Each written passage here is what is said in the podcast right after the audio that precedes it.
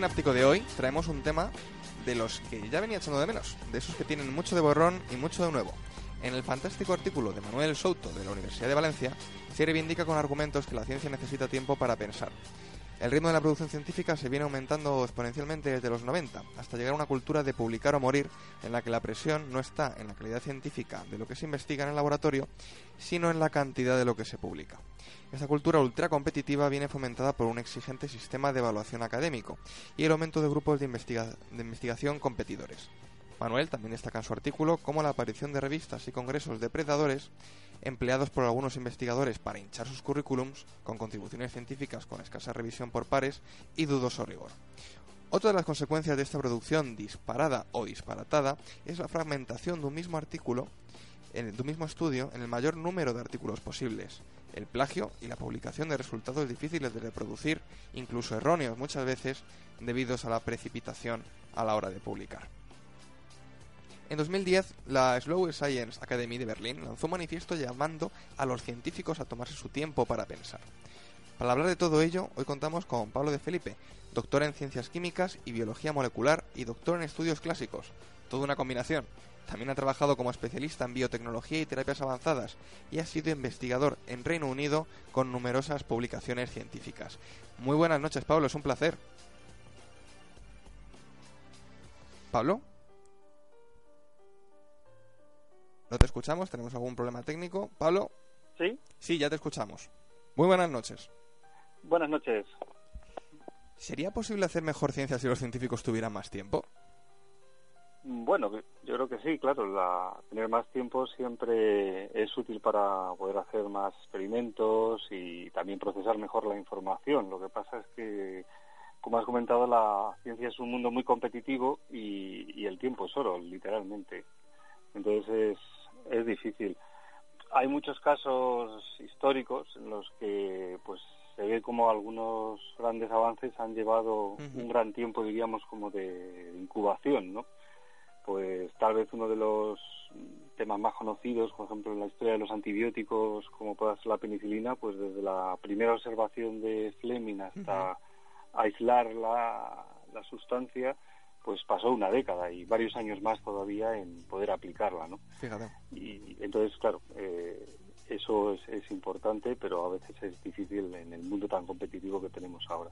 Bien importante que fue la penicilina. ¿Podrías explicar a los oyentes qué es la cultura del publica o muere? Bueno, esta es una expresión que se utiliza especialmente en el mundo universitario y más en la ciencia, en el que, eh, en principio, deriva de un problema que, básico que hay, que es cómo se mide la productividad mm, de un científico.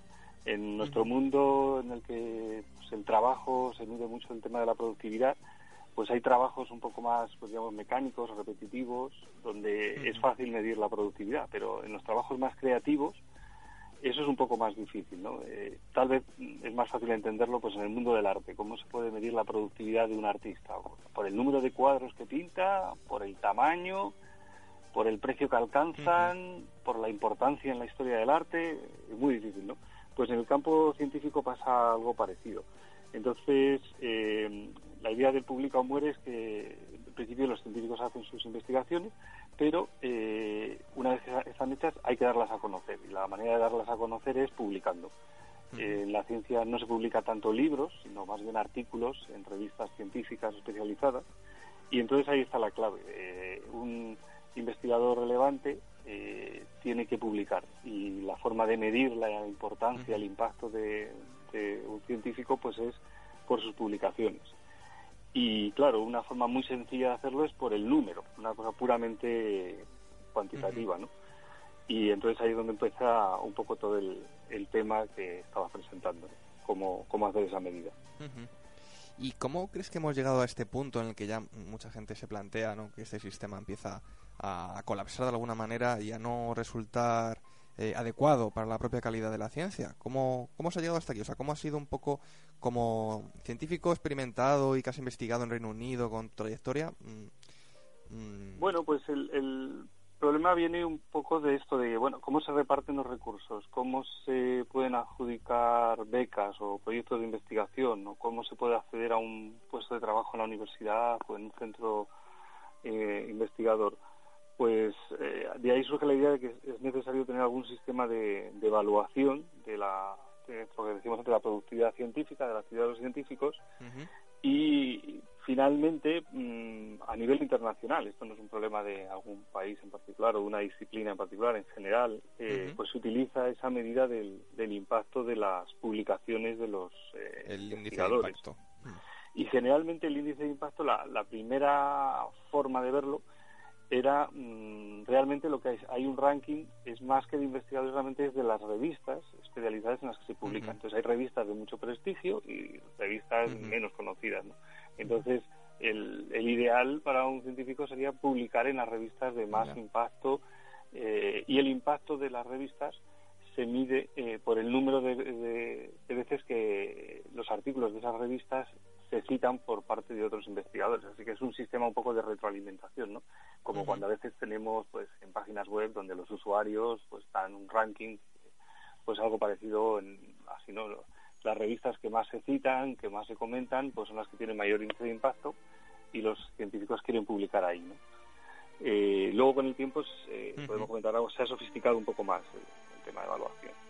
Antonio Lafuente, investigador del Centro de Ciencias Humanas y Sociales del CSIC y uno de los impulsores del Slow Science en España, contó una historia muy ilustrativa en una charla. La historia de Stephen Green, un profesor de toxicología del Imperial College de Londres, que se quitó la vida en 2014 tras recibir un correo electrónico de sus jefes, quienes le exigían mejorar sus métricas académicas y obtener más dinero en proyectos de investigación. Antes de suicidarse, Green envió un mail a sus compañeros universitarios narrando lo ocurrido. Mi jefe, el profesor Martin Wilkins, Vino a mi oficina y me preguntó cuántas becas tenía. Después de enumerarlas, me dijeron que no era suficiente y que tendría que dejar la universidad dentro de un año como máximo. La realidad, la realidad es que estos científicos, en lo más alto de la jerarquía, solo miran las cifras para juzgar a sus colegas, ya sean factores de impacto o ingresos de subvenciones. Después de todo, ¿cómo puedes convencer a tu jefe de que estás trabajando en algo emocionante si ni siquiera asiste a los seminarios regulares del departamento? Y después de escuchar esto, Pablo, ¿Qué consecuencias, desde tu punto de vista, está trayendo el sistema de producción científica actual para la ciencia? Bueno, uno podría, para tampoco darlo todo como una especie de, carácter negativo, uno podría, por un lado, ver consecuencias positivas, o sea, eh, es interesante el que haya cada vez más, más información, más datos, más producción. Eh, eso sobre todo permite que haya avances rápidos en algunos temas mm, punteros, ¿no? los temas que están más eh, en boga, más de moda, que generan más interés, pues se avanza rápidamente con este sistema. Lo que pasa es que, claro, también tiene otros eh, aspectos negativos, que es lo que un poco se, se está empezando cada vez más a criticar, ¿no? Entonces, eh, la, proliferación de, artículos en muchas revistas pues da lugar a, a, posibles, como sería un poco vicios del sistema, ¿no? Tampoco es que el sistema esté mal diseñado, pero claro, casi todas las cosas pueden al final generar abusos, ¿no? Comentabas antes uno de ellos que es esa, ese trofeado, esa especie de loncheado de los, eh, de los trabajos, ¿no? Un trabajo y dividirlo en, en, varios artículos para poder tener mayor número. Pero bueno, hay otras cosas que pueden ocurrir, a veces pues reempaquetar ciertos resultados eh, con pequeñas variaciones para volver un poco a aplicar algo semejante. Mm, se ha hablado mucho en los últimos años y décadas sobre temas, casos de plagio, de publicaciones a veces un poco dudosas, e incluso en revistas muy prestigiosas pues han empezado a, prestar más atención a eso, incluso a, retirar artículos que se ha visto que luego pues no se han podido reproducir los resultados, lo cual también es, bueno tenías un ejemplo ¿no? De, empaque de resultados que se le cambiaba, se investigaba si realmente solo una molécula, pero se cambiaba solo una parte de lo ah. que se investigaba. Mm, ¿Podrías explicar un poquito eso? Depende un poco de qué tipo de investigación estás haciendo. Hay investigaciones que son más, eh, se, dan más, se prestan más a ese tipo de resultados que otras, ¿no? Entonces a veces hay investigaciones que tienen una, un, un trabajo básico, una técnica básica y simplemente se pueden eh, probar, por ejemplo, diferentes sustancias con unos ensayos con pequeñas diferencias y esas pequeñas diferencias a veces pueden ser muy relevantes y otras veces puede ser simplemente pues darle vueltas a la manivela, ¿no? Entonces, mm, es, es difícil a veces poner los límites y ver qué cosas pueden llegar a ser más relevantes que, otras, ¿no? Eh, el problema con, con, todo esto es que a veces ese aumento tan grande que se, se viene viendo en las últimas décadas de publicaciones no siempre eh, es proporcional con la relevancia de las cosas. Entonces, a veces lo que ocurre es que lo que está puede estar aumentando es eh, más que la señal interesante es el ruido de fondo, ¿no? y entonces a veces puede tener eso. Y, y, por otro lado también eso es un problema en el sentido de que se pierde mucho tiempo.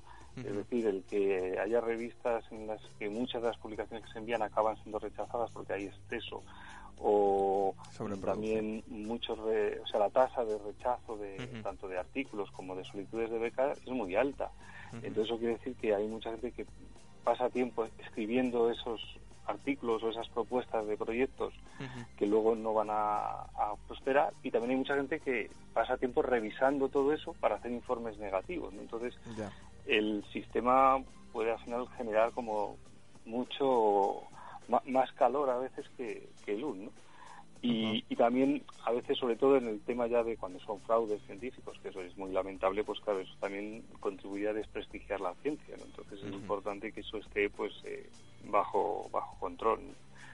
Y lo que es triste que a veces ese tipo de cosas se puedan producir pues porque determinados científicos puedan estar como ante, excesiva presión no y desde desde tu experiencia personal y como científico, ¿cómo has vivido desde dentro esta cultura tan ultra competitiva? Bueno, yo en el, campo en el que trabajé es uno de estos campos que son muy activos y, sí que en el tiempo que yo estuve activo en trabajo laboratorio, pues desde los 90 hasta la, la primera década de este siglo, sí que más anecdótico se pasaba de, de celebrar con gran alegría una publicación a prácticamente eh, no hacer mucho, no celebrarlo mucho porque ya está uno metido en la siguiente con tanto agobio y con varias cosas a la vez, ¿no? Jugando con muchas bolas a, la vez.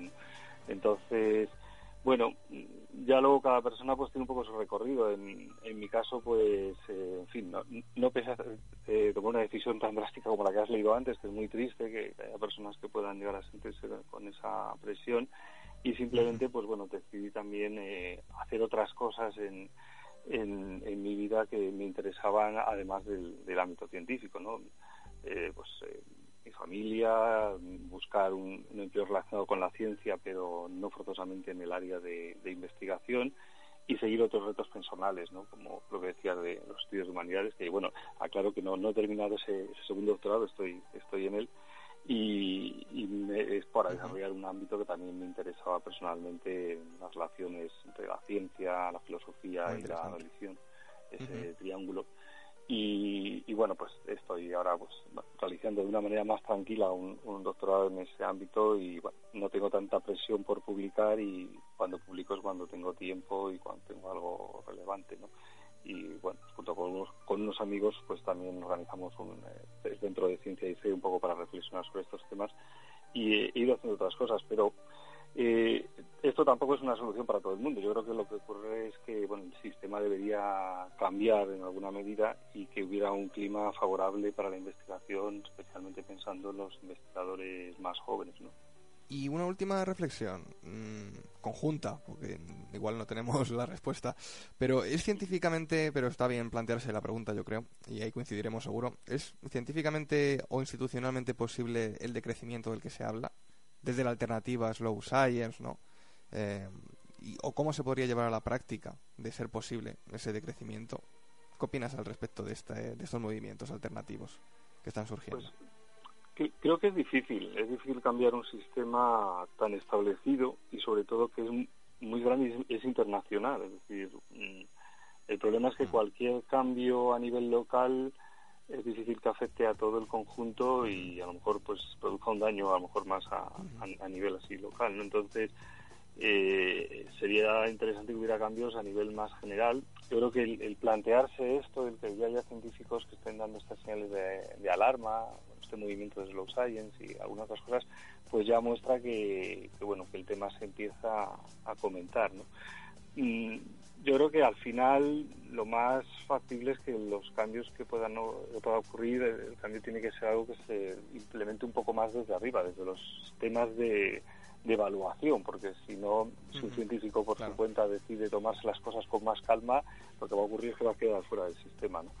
Y bueno, yo creo que una de las cosas que también habría que intentar es ver cómo se puede primar la calidad sobre la cantidad claro. y tal vez mm, eh, estudiando más el impacto de las publicaciones individuales. Esto ya lo ha comentado más gente, no es nada original, es la idea de ver no el impacto genérico, sino una publicación al cabo de unos años qué impacto ha tenido a largo plazo, claro, con una mayor escala de tiempo. Claro, pero eso, claro, el problema que tiene es que lleva años de darse cuenta de si algo realmente era muy coyuntural o sea, ha sido realmente influyente. Y en el mundo actual a veces pues hace falta de una evaluación. Es una pues, sociedad totalmente cortoplacista y te. Claro. Y no puedes esperar cinco años a ver qué tal así, si ha habido realmente un impacto de lo que se ha publicado. En cinco años ya estás en otro proyecto. Sí, ciencias sociales, los estudios longitudinales, ¿no? Tan pretendidos y tan y tan escasos, que son precisamente por eso, ¿no? Porque cuando salen es como, oh, un estudio longitudinal de 30 años investigando tal cosa, como para que no te salgan las hipótesis después eh, Es muy difícil que alguien ahora pues eh, se embarque en este tipo de proyectos, ¿no? Y también eso afecta un poco a lo que es el, el equilibrio, que yo creo que es importante, entre lo que es la ciencia básica y la ciencia aplicada, ¿no? que a veces está este cortoplacismo, esta inmediatez, pues eh, se puede conseguir más en, áreas aplicadas, pero claro, ¿quién va a dedicarse a entrar en, temas más básicos? ¿no? Ahí hay un ejemplo que a mí me parece muy interesante, que es la, la teoría de la relatividad de Einstein, que se desarrolla a principios del siglo XX, se basa matemáticamente en, las ideas de Riemann, que es un matemático que vivió en la primera mitad del siglo XIX y que murió antes de nacer Einstein. Fíjate. Y en su época esas eran unas matemáticas eh, puramente teóricas que nadie probablemente se, se había pensado que tuviera una aplicación práctica y ahora mismo pues eso es, es algo muy importante en, la ciencia. Entonces, a, ver, a veces es, es, es darse cuenta de que no todo se puede medir a corto plazo ni en, ni en la práctica más más imperiosa, ¿no? De este proyecto produce, ¿cuántas patentes produce, no? Pues no siempre eso es así. Lo cual no quiere decir que no haya que prestar atención a la productividad y que, y que la, social, eh, la ciencia final es algo que, sobre todo la ciencia pública, que se financia por parte de la sociedad, pues revertir también en, en algo eh, social, ¿no? Pero a veces la, forma de medirlo no está tan clara. Pues muchísimas gracias, Pablo, por tu intervención. Hemos aprendido muchas cosas nuevas contigo a lo largo de este ratito. Esperemos que podamos contar contigo también en otros momentos más adelante. Y, Muy bien. Y bueno, hasta la próxima. Pues muchas gracias a vosotros.